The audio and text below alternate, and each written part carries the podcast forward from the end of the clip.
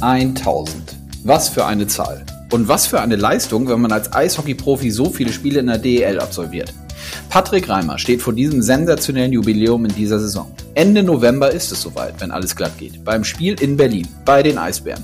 Genau genommen am 28. November. Wir tauchen heute schon mal hier mit ihm ein, was es für ihn bedeutet, bald im Club der Tausender zu sein. Damit hallo und herzlich willkommen zu Eiskalt auf den Punkt, dem offiziellen DL-Podcast powered by Sport 1. Mein Name ist Konstantin Krüger. Raimi erreicht also die Schallmauer von 1000 Spielen in der DEL. Hier erzählt er in den kommenden Minuten, was danach kommen könnte und ob er überhaupt noch eine weitere Saison dranhängt. Bislang hat mein Körper immer sehr gut mitgespielt. Ich hoffe, es bleibt so. Alles weitere werden wir sehen, sagt er. Ihr erfahrt zudem in dieser Folge, dass Reimann nach wie vor einen engen Draht nach Düsseldorf zur DEG hat, wo er schöne und erfolgreiche Jahre auf dem Eis verbracht hat. Und dass sich nach den vielen Jahren auch richtig gute und enge Freundschaften entwickelt haben. Die Verbindung zu Marco Nowak ist ein Beispiel dafür. Natürlich reisen wir in den kommenden Minuten auch ein bisschen durch die Highlights seiner Karriere. Es gab wahrlich nicht so wenige. Ich bin einfach froh, dass ich meiner Leidenschaft Eishockey so lange nachgehen kann, sagt er. Und hinten raus erklärt er mir und euch den aktuellen Stand bei der SVE und wo die Spielervereinigung perspektivisch noch hin möchte. Mir hat das Gespräch wahnsinnig viel Spaß gemacht. Ich hoffe euch auch. Also los. Viel Spaß mit Patrick Reim.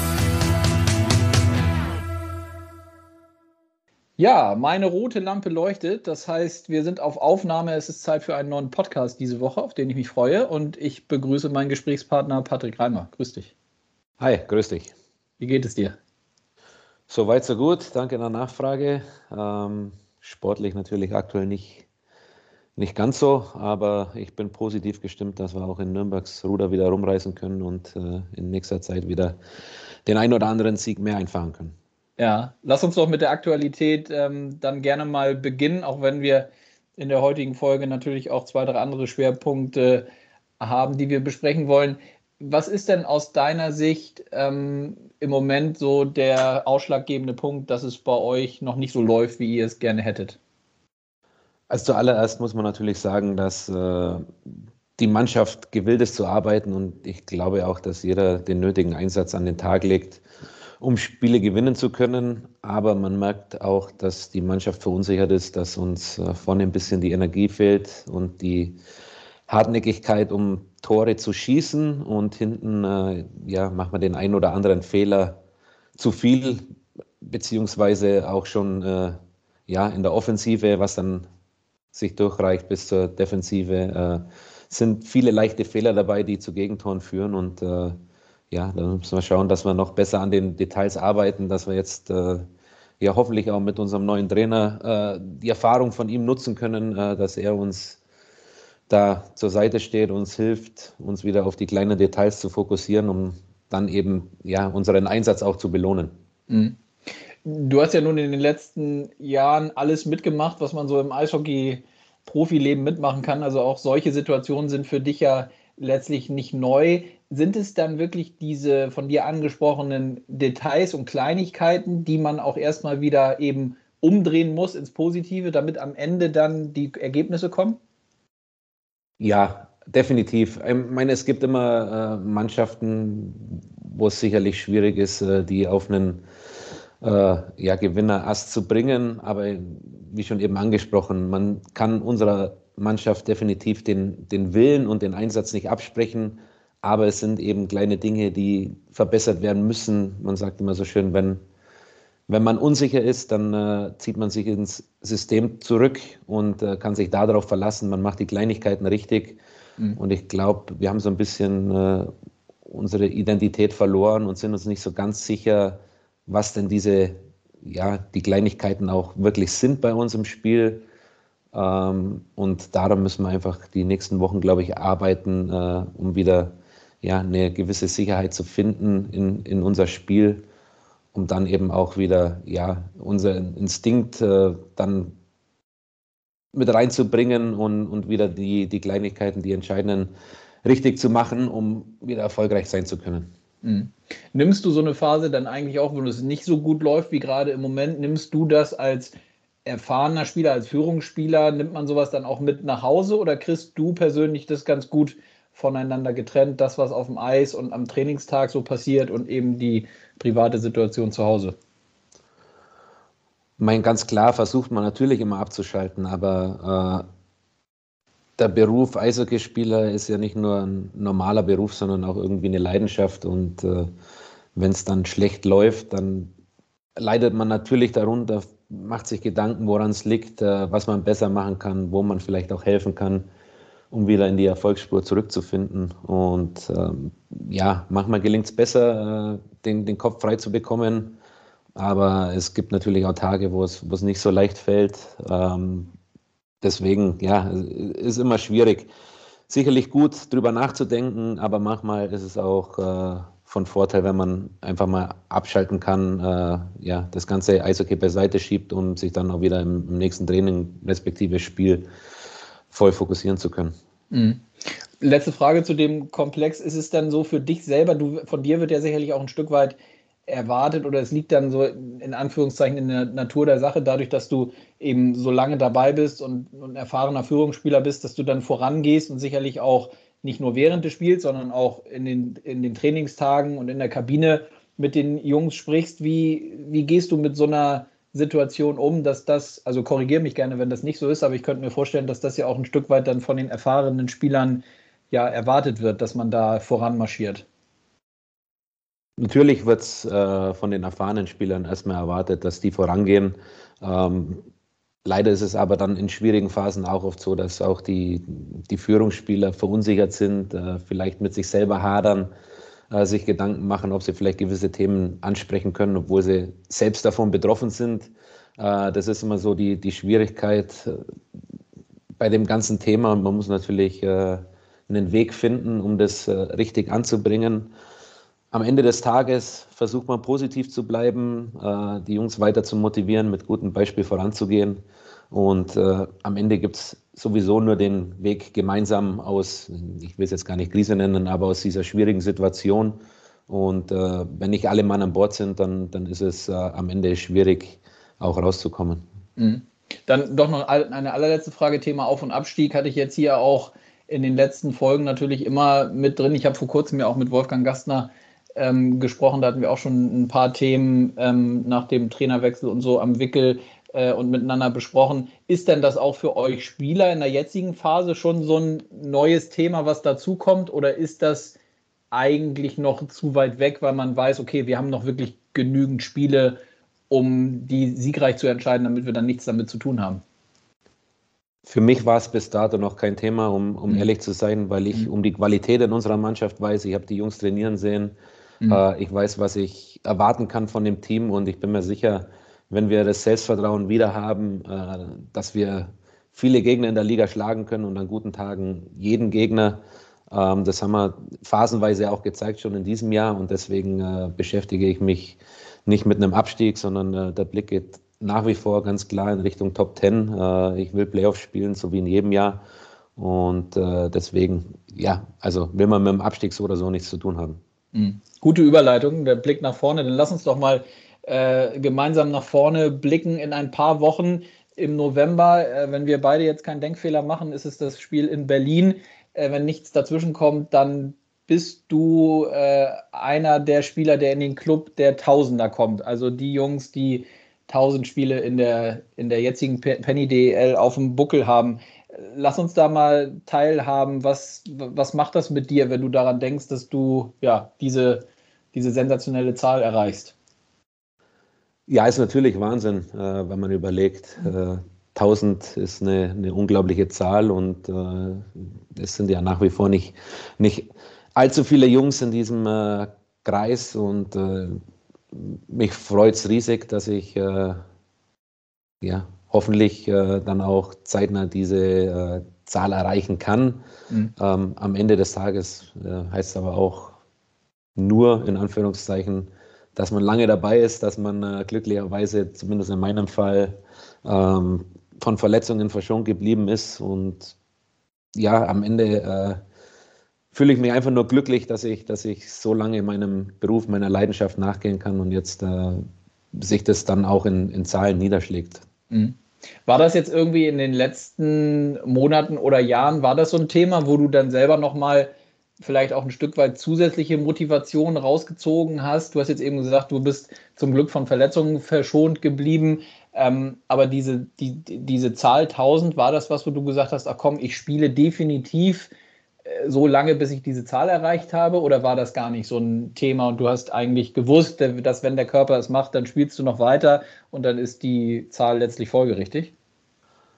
Also es war nie das äh, außerkorne Ziel, dann wirklich die 1000 voll zu machen. Äh, natürlich, wenn man die Möglichkeit hat, es zu schaffen, dann, dann versucht man es auch. Aber wäre es jetzt saisonübergreifend gewesen und ich hätte im letzten Jahr, keine Ahnung, nicht mehr das Gefühl gehabt, dass es, dass es noch funktioniert, dass ich äh, nochmal eine komplette Saison in meinem Körper habe, äh, dann wäre es so gewesen und dann hätte ich vielleicht auch mit 950, 960, sei es, ja, seien so viele Spiele gewesen, dann, dann wäre auch Schluss gewesen. Also ich mhm. hätte es nicht übers Knie gebrochen, aber ich bin natürlich jetzt in der glücklichen Situation, dass ich mich noch gut fühle. Äh, und ich nach wie vor auch hoffe, dass noch äh, über die 1000 hinaus ein paar Spiele dazukommen. Von daher, äh, ja, ist es schön zu erreichen, aber es war jetzt nicht das, das primäre Ziel. Mhm. Wie ist denn so grundsätzlich deine weitere Planung? Ich weiß, das ist immer nicht so einfach, weil wir jetzt gerade auch ja, noch relativ frisch in einer neuen Saison sind, aber trotzdem mal die Frage, man macht sich ja nicht nur selber, dann sicherlich, auch mit, mit, mit Frau und Familie irgendwie einen Plan, wie es dann, wie lange man noch spielen will, wenn es geht. Wie sind da so deine Gedanken? Bist du so aufgestellt, dass du sagst, du spielst so lange, wie es irgendwie wirklich noch geht, oder beschäftigst du dich teilweise schon mit Gedanken, was es dann vielleicht auch danach sein könnte, wenn du nicht mehr aktiv spielst? Ja gut, da sollte man sich natürlich immer damit beschäftigen, äh, weil es kann schneller vorbei sein, als man vielleicht manchmal denkt mhm. oder plant. Äh, aber aktuell ist es so, ich fühle mich körperlich gut, ich habe noch riesen Spaß am Eishockey und äh, ich, meiner Meinung nach kann ich auch noch ganz ordentlich mithalten. Äh, man muss mich nicht übers Eis ziehen. Äh, von daher kann ich mir durchaus vorstellen, ja, auch noch weiterzumachen, aber ich habe auch ja, mit meiner Frau gesprochen ähm, und die Entscheidung will wohl überlegt sein, ob es noch Sinn macht und ähm, ja, am, am Ende soll es keine Entscheidung aus der Emotion raus sein, auch jetzt vielleicht äh, in einer schwierigen Phase, sondern äh, ich mache mir meine Gedanken und es wird einen Zeitpunkt in, in der Saison geben, wo ich dann ja die Entscheidung auch für mich treffe oder mit der Familie treffe und dann wird man sehen, wo die Reise hingeht. Mhm.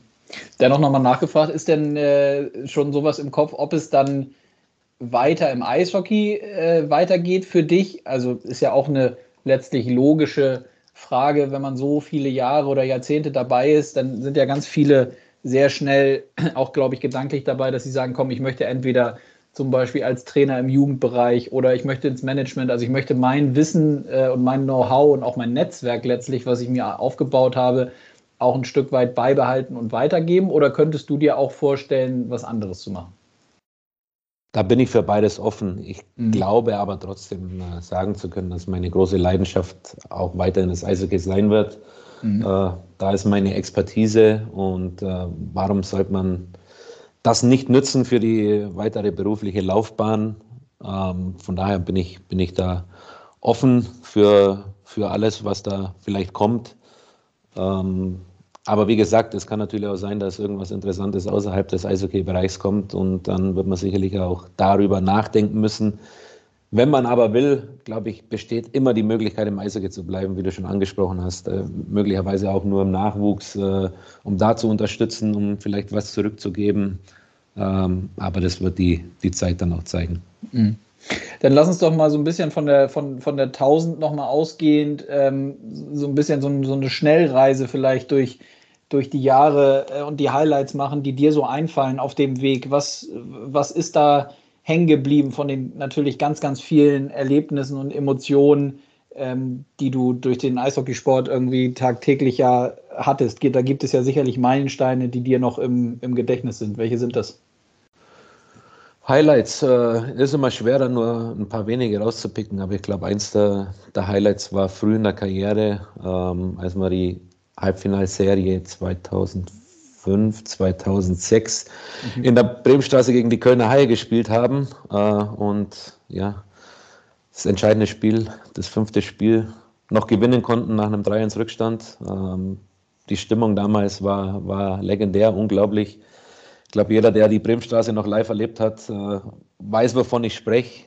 Ähm, mhm. das war als junger Spieler einfach nur, nur der Wahnsinn, das noch mitnehmen zu dürfen. Äh, ja, dann gab es noch mal eine Finalteilnahme mit, mit der DEG, zwei Jahre später oder drei Jahre später. Äh, dann schon im Dom. Ich meine, das sind, sind alle Spiele, die, die man nie vergessen wird, äh, auch wenn es am Ende leider nie zum, zum Titel gereicht hat. Äh, dann der Wechsel nach Nürnberg, äh, direkt mit einem Knallerspiel, äh, das Wintergame damals. Ähm, auch Wahnsinn, vor 50.000 Menschen Eishockey spielen zu dürfen. Mhm. War, war unglaublich. Das erste WM-Spiel damals gegen Russland 2 zu 0 gewonnen, ein Tor schießen dürfen. Mein Olympia ist noch relativ nah, äh, wobei jetzt sind es dann auch schon wieder vier Jahre, verrückterweise. Ja, ähm, ja es, also es gibt viele, viele Höhepunkte, viele schöne Erlebnisse und äh, ich glaube, da könnte man wahrscheinlich eine eigene Sendung daraus machen, aber das waren jetzt mal so ein paar Punkte, die mir spontan einfallen. Ja, sind ja schon ein paar. Ist denn eigentlich die Verbindung zur DEG, zu Düsseldorf, zu Düsseldorf nochmal, ist die speziell geblieben? Oder wie muss ich mir das vorstellen, wenn, wenn man so lange da gespielt hat, so wie du? Ja, auf jeden Fall. Also DEG ist äh, nach wie vor eine Herzensangelegenheit. Mhm. Ähm, die DEG ist der Club, wo ich meine ersten Schritte in der DEL machen durfte. Ähm, ich war mit Förderlizenz, waren sogar neun Jahre äh, Teil von Düsseldorf und ähm, das ist eine unglaublich lange Zeit. Ich hatte eine, eine sehr, sehr schöne Zeit, äh, fast meine ganzen 20er ja, eigentlich in Düsseldorf verbracht und die Zeit möchte ich auf keinen Fall missen. Und ich habe nach wie vor Freunde in Düsseldorf, äh, auch gute Freunde, die noch in Düsseldorf spielen, wie, wie Novi und deswegen ist die Verbindung auch nie abgerissen. Mhm. Ja, das wäre jetzt meine nächste Frage gewesen. Das ist doch sicherlich dann auch das Besondere in, in, in so einer langen Karriere und in so einer Profisportart, dass sich ja, wie ich mir vorstellen kann, Freundschaften entwickeln, die dann im Idealfall ja auch äh, bestehen bleiben, wenn man dann nochmal den Club wechselt, so wie du. Du hast jetzt Novi Marco Novak angesprochen als aktuellen, ja auch Nationalspieler, DEG-Spieler. Gibt es darüber hinaus besondere Freundschaften, die sich jetzt aus den Eishockeyjahren entwickelt haben? Ja, und meistens überraschenderweise äh, dann mit Jungs, wo man vielleicht gar nicht so lange zusammen war. Ich habe zum Beispiel einen guten Freund, äh, ein Deutsch-Finne, mit dem habe ich nur ganz kurz in Kaufbeuren zusammengespielt, aber das ist äh, ja über die vielen, vielen Jahre äh, eine enge Freundschaft geworden. Man ist immer noch in Kontakt. Und äh, ja, gibt es auch andere Spieler wie, wie Ryan Caldwell, mit dem ich noch regelmäßig Kontakt habe. Mhm. Ähm, es sind, sind immer mal wieder ja, Leute dabei, mit denen man sich einfach übers Eishockey hinaus sehr gut versteht und äh, den Kontakt hält. Auf der anderen Seite äh, hat man auch mit, mit vielen Jungs ähm, eine, eine super Zeit und kann einfach den Kontakt nicht mehr aufrechterhalten, weil es dann doch eine sehr hohe Fluktuation in den, in den Teams gibt. Gefühlt sind jedes Jahr 10 bis 15 neue Spieler in der Mannschaft und dann kann man ja mal hochrechnen, wenn man knapp 20 Jahre dabei ist, äh, wie viele Mitspieler man dann schon hatte. Mhm. Ähm, aber ich bin froh, dass ich sagen kann, dass ich den einen oder anderen äh, nach wie vor ja, zu meinen Freunden zählen kann. Mhm. Und Kaufbeuren war doch dann auch, oder mache ich einen Denkfehler? Das war doch, war das nach der DEG-Zeit? Nein, das war vor der DEG-Zeit. Oder was Einmal, also im letzten Jahr gab es ja noch mal ein kurzes Intermezzo. Richtig, richtig. In Kaufbeuren, aber das war davor. Also ich habe äh, im Jugendbereich äh, in Kaufbeuren gespielt, habe dann ja. ja. den Sprung in die erste Mannschaft geschafft. Ein Jahr Oberliga gespielt, dann sind wir aufgestiegen und dann habe ich noch zwei Jahre zweite Liga in Kaufbeuren gemacht und im letzten Jahr eben war mit Förderlizenz für, für die DG, wo ich dann ein Spiel machen durfte. Mhm. Und wenn wir mal auf die Trainer und die Coaches äh, zu sprechen kommen, da hast du dann ja auch in den Jahren unglaublich äh, viele erlebt. Was gibt es da für, ja, vielleicht auch die ein oder andere Anekdote, die du hier preisgeben kannst? Äh, wer, war, wer war besonders hart? Mit wem konntest du, konntest du dich am besten verstehen? Gab es da irgendwie spezielle Konstellationen? Eigentlich bin ich immer ganz gut mit meinen Trainern ausgekommen, muss ich okay. sagen. Äh, aber klar gab es immer auch mal wieder den einen oder anderen Moment, wo man sich äh, falsch behandelt fühlte. Ich kann mich noch erinnern, in meinem zweiten Jahr, glaube ich, äh, habe ich unter Don Jackson spielen dürfen, der, ja, mhm. gut, seine Vita spricht für sich. Ja. Äh, ein unglaublicher Trainer ist, äh, ein super Typ, aber er hat damals zu mir gesagt, ja, Patrick, du machst so ein bisschen den Eindruck, als wärst du überspielt und habe mich dann äh, ja, ein oder zwei Spiele in die vierte Reihe verbannt und das konnte ich damals überhaupt nicht nachvollziehen. Und ich dachte, was meint er jetzt mit dir? Überspielt. Äh, jetzt äh, rückblickend äh, kann man das vielleicht besser einordnen, dass er einen vielleicht auch in Schutz genommen hat. Ähm, ja, aber das sind, das sind Kleinigkeiten, die man später vielleicht besser versteht. Ansonsten ja, hatte, ich, hatte ich viele Trainer, äh, der ein oder andere, mit dem ist man vielleicht nicht auf einer Wellenlänge gewesen, aber ich hatte auch viele sehr, sehr gute Trainer, äh, wo ich sehr dankbar bin, von denen ich viel lernen durfte. Ähm, Rob Wilson ist äh, einer der prägenden in, in Nürnberg gewesen, aber auch ein, ein Harry Greis in, in Düsseldorf. Mhm. Jeff Tomlinson, der mich äh, als erster eigentlich in diese Position im Powerplay gestellt hat, wo ich jetzt seit vielen Jahren stehe. Ähm, ja, es gab viele Trainer, wo ich, wo ich viel mitnehmen konnte, auch von in Sachen Menschenführung oder wie man mit, mit anderen Menschen umgeht. Äh, deswegen, also da war ich mit guten Trainern auch sehr gesegnet. Mhm.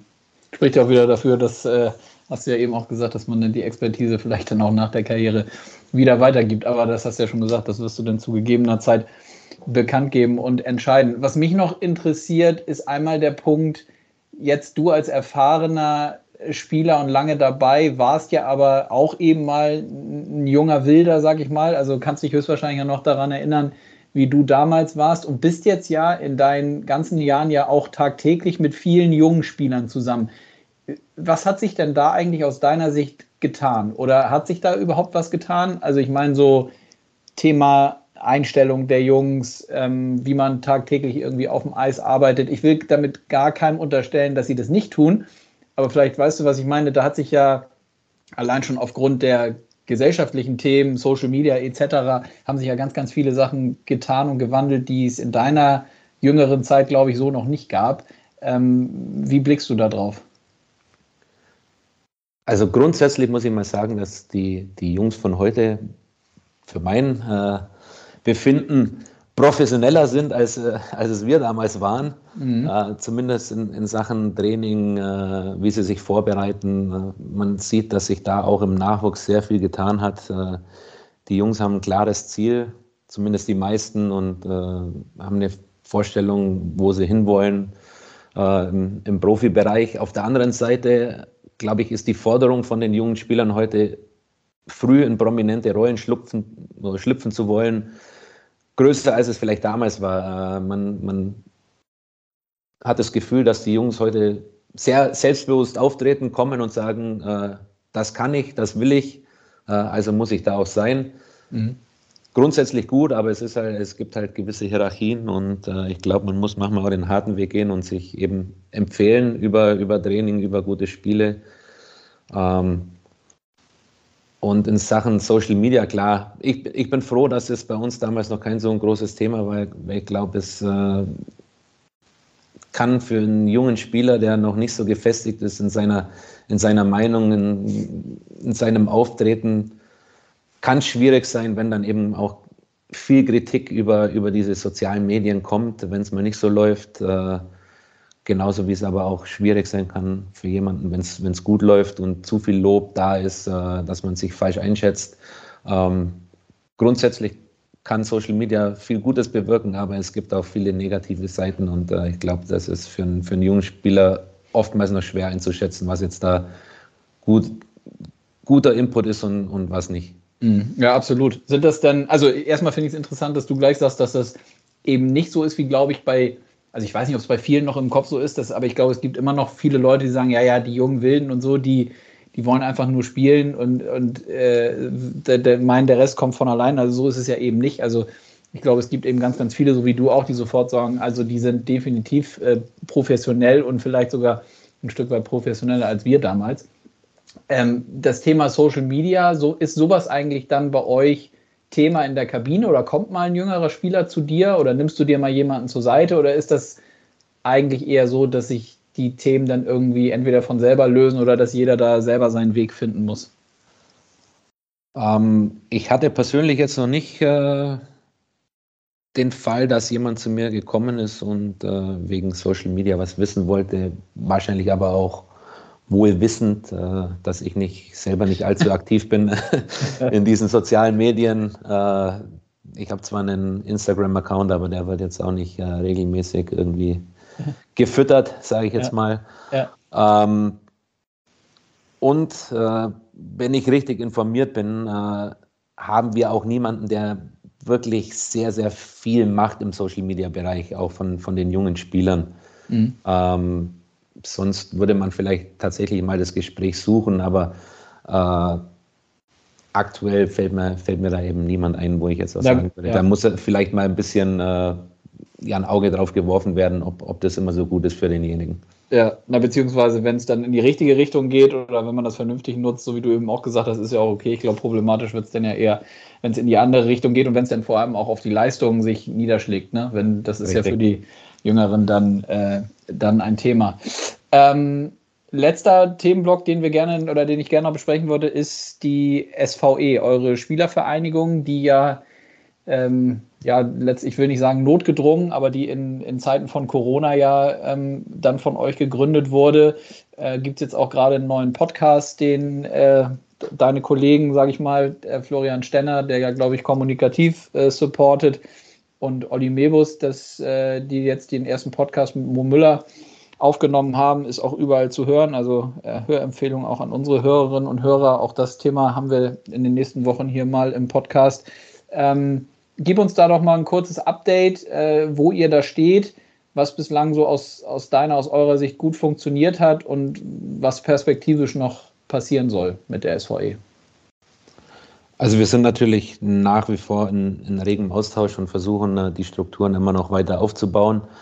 Ähm, ich glaube, wenn man jetzt so zurückblickt auf circa ein Jahr SVE, ähm, hat man gesehen, dass es sicherlich äh, an der Zeit war für die Spieler einfach mal zueinander zu finden, äh, vielleicht ein gemeinsames Sprachrohr zu entwickeln. Und ähm, ja, man hat es ja jetzt auch genutzt. Man, man ist in Gesprächen mit, mit der Liga und äh, ich glaube, sowohl die Spieler als auch eben äh, offizielle Funktionäre können, können davon profitieren, dass man jetzt eine gemeinsame Anlaufstelle hat äh, vielleicht auch mal auf Themen aufmerksam gemacht wird, ähm, die vielleicht einfach ja, vorbeigegangen sind, wenn man, wenn man nicht drüber nachgedacht hat, aber was vielleicht ein Anliegen der Spieler ist, genauso wie äh, vielleicht für die Spieler einfach zu verstehen ist, äh, warum manche Themen äh, von der Liga in, eine gewisse, in einer gewissen Art und Weise behandelt werden. Äh, wenn man miteinander spricht, kann, kann immer geholfen werden.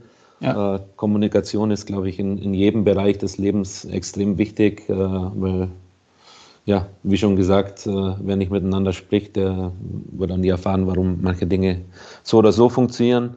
Ja, ähm, ja wir haben jetzt, äh, wie du schon angesprochen hast, jetzt einen äh, eigenen Podcast, weil wir da einfach auch ja, die Chance nutzen wollten, so ein bisschen von der Spielerperspektive zu berichten. Wir hatten jetzt einen sehr schönen Start mit Mo Müller, der wirklich einen, einen, super Podcast gemacht hat mit, den, mit dem Flo Stenner eben und dem Uli Mebus. Da war ich auch schwer begeistert, äh, was er so zu berichten hatte von seinem Leben. Mhm. Ähm, ja, ich muss ihn noch ganz, ich muss ihn noch zu Ende hören, muss ich sagen. Jetzt, ich habe jetzt, äh, ich glaube gestern oder vorgestern habe ich angefangen zu hören. Äh, in der Tat interessant, weil er auch viel so aus der aus seiner Vergangenheit und aus den jungen Jahren und wie er groß geworden ist und wie er dann äh, alleine zu alleine nach Weißwasser gegangen ist und wie er gewohnt hat und wie er das so überhaupt bezahlt hat und bezahlen konnte und so. Also fand ich, also ganz, ganz interessante Einblicke sind dabei. Richtig, richtig. Vor allem eben viel Info, die man vielleicht sonst gar nicht Absolut, so gekannt ja. hat oder ja. ja. nicht immer so erzählt wird. Und das ist sicherlich auch eins, eins unserer Ziele, da ein bisschen tiefer einzutauchen. Ja. Äh, es fällt natürlich auch mal einfacher, wenn, wenn Spieler mit Spielern reden, in Anführungszeichen. Ähm, das ist aber ja ein eigenes Thema, äh, was die SVE jetzt macht. Natürlich sind wir weiter dran, äh, ein Netzwerk für unsere ja, Mitglieder zu schaffen, äh, wo wir einfach unterstützend helfen können, äh, sei es über Versicherungen oder andere Themen. Ähm, wir wollen einfach schauen, dass wir den Jungs die Möglichkeit geben, zu unterstützen, äh, zu helfen, wenn sie irgendwo Hilfe brauchen. Und am Ende soll sich jeder Spieler eigentlich auf, auf das konzentrieren, was, was wichtig ist. Und das ist, äh, ja, gut Eishockey spielen zu können. Mhm. Und es, ähm, ja, es, gibt schon so, es gibt schon so einen harten Kern, oder? Also im positiven Sinne. Also wenn man das jetzt auch gerade so auf den Social-Media-Kanälen von, von euch äh, verfolgt, also gerade Mo Müller, Marco Nowak ist ja auch dabei, ähm, du bist eben dabei, ihr, ihr, ihr trefft euch regelmäßig, nicht immer persönlich, sondern digital, ist ja auch nicht anders nicht anders möglich, aber in Zeiten von Corona ja auch völlig normal geworden. Äh, stimmt euch dann zu den Themen ab und nehmt ja auch immer mal Leute von extern aus anderen Ligen etc. mit rein, richtig? Genau, das ist richtig. Äh, wie gesagt, ein Austausch ist wichtig, man kann nur voneinander lernen und ähm, der harte Kern, klar, das sind, sind die Idealisten, die schon immer gesagt haben, Mensch, wir, wir wollen was bewegen und was können wir denn machen, dass, dass einfach gewisse Themen besser behandelt werden, wo man selber als Spieler vielleicht in seiner Karriere Probleme hatte oder sich gedacht hat, Mensch, da könnte man doch mal, könnte man doch mal was machen. Wir sind auch im Austausch mit äh, ja, anderen Spielervereinigungen aus Österreich, aus der Schweiz, hatten auch Kontakt mit dem Sean Bergenheim von der NHLPA, der äh, Europabeauftragte ist. Also wir sind da aktiv. Es ist äh, unglaublich interessant, was auch anderswo passiert und wir hoffen natürlich, dass wir auch da äh, weiter dazulernen können und am Ende ist es uns einfach wichtig, dass wir den, den, den Eishockeysport in Deutschland noch mit verbessern können. Mhm. Das ist die beste Überleitung zur Schlussfrage, auch wenn das äh, vielleicht nicht nur eine wird. Ähm, das Thema Eishockey in Deutschland, auch da hast du ja ganz, ganz viel mitbekommen und letztlich mitgeprägt in den letzten Jahren und äh, in, vor allem auch in der Nationalmannschaft durch, äh, durch deine Leistung. Ich will gar nicht fragen, weil das ist so ein bisschen abgedroschen, äh, wo das deutsche Eishockey steht. Auch ich auch da, da nicht falsch verstehen, das ist nicht, dass mir das unwichtig ist, aber das habe ich jetzt auch schon so oft mit so vielen besprochen äh, und dass es in der Vergangenheit erfolgreich war oder gerade auch in der jüngsten Vergangenheit auch. Was mich interessiert, aus deiner Sicht, was ist denn perspektivisch das Wichtigste? Sind es zum Beispiel, also gerade das merke ich auch immer wieder in Gesprächen mit dem DEB, wenn ich mit denen spreche und wir uns abstimmen zu unterschiedlichen Themen, äh, ist das Wichtigste eigentlich, die Jungs und Mädels in, in einer vernünftigen Größe und zum richtigen Alter in, der, in die Lage zu bekommen, dass sie überhaupt aufs Eis gehen können? Also sprich die Infrastruktur, die Eisflächen. Oder gibt es noch irgendwas, was aus deiner Sicht wichtiger ist? Das ist sicherlich ein, äh, eines der wichtigsten Dinge, dass wir die Möglichkeit schaffen, für die Kinder äh, aufs Eis gehen zu können. Aber mhm. nicht nur für die Kinder, sondern auch für die Profis. Äh, bei uns ist es tatsächlich so, dass äh, ja nicht wirklich viele Jungs die Mühe oder Mädels auch äh, die Möglichkeit haben, im Sommer aufs Eis zu gehen. Und mhm. das war für mich schon immer ein, ein großes Problem, dass es halt schwierig ist, wenn man drei, vier Monate von seinem eigentlichen ja, sportlichen Dasein äh, erstmal weg ist und, und nicht spezifisch trainieren kann. Ja. Ähm, was ich glaube aber, dass extrem wichtig ist, dass man nicht zufrieden ist, mhm. dass man versucht, sich immer weiterzuentwickeln. Äh, es ist super schön, dass wir die Erfolge hatten, die wir, die wir jetzt feiern konnten mit äh, olympischer Medaille, mit äh, Erreichen Halbfinale bei der Eishockey-WM. Das sind unglaubliche Erfolge, wo man vielleicht vor vielen Jahren noch nicht davon sprechen konnte.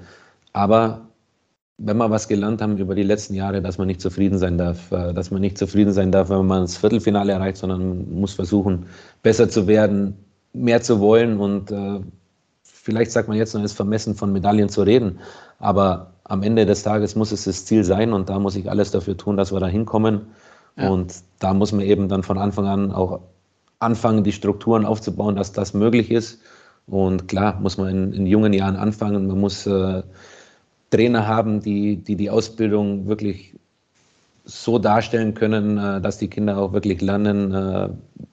Äh, ja, man, man braucht in jeglicher Hinsicht gute Strukturen und äh, dann kann man irgendwann im Erwachsenenbereich dann auch daraus schöpfen. Mhm.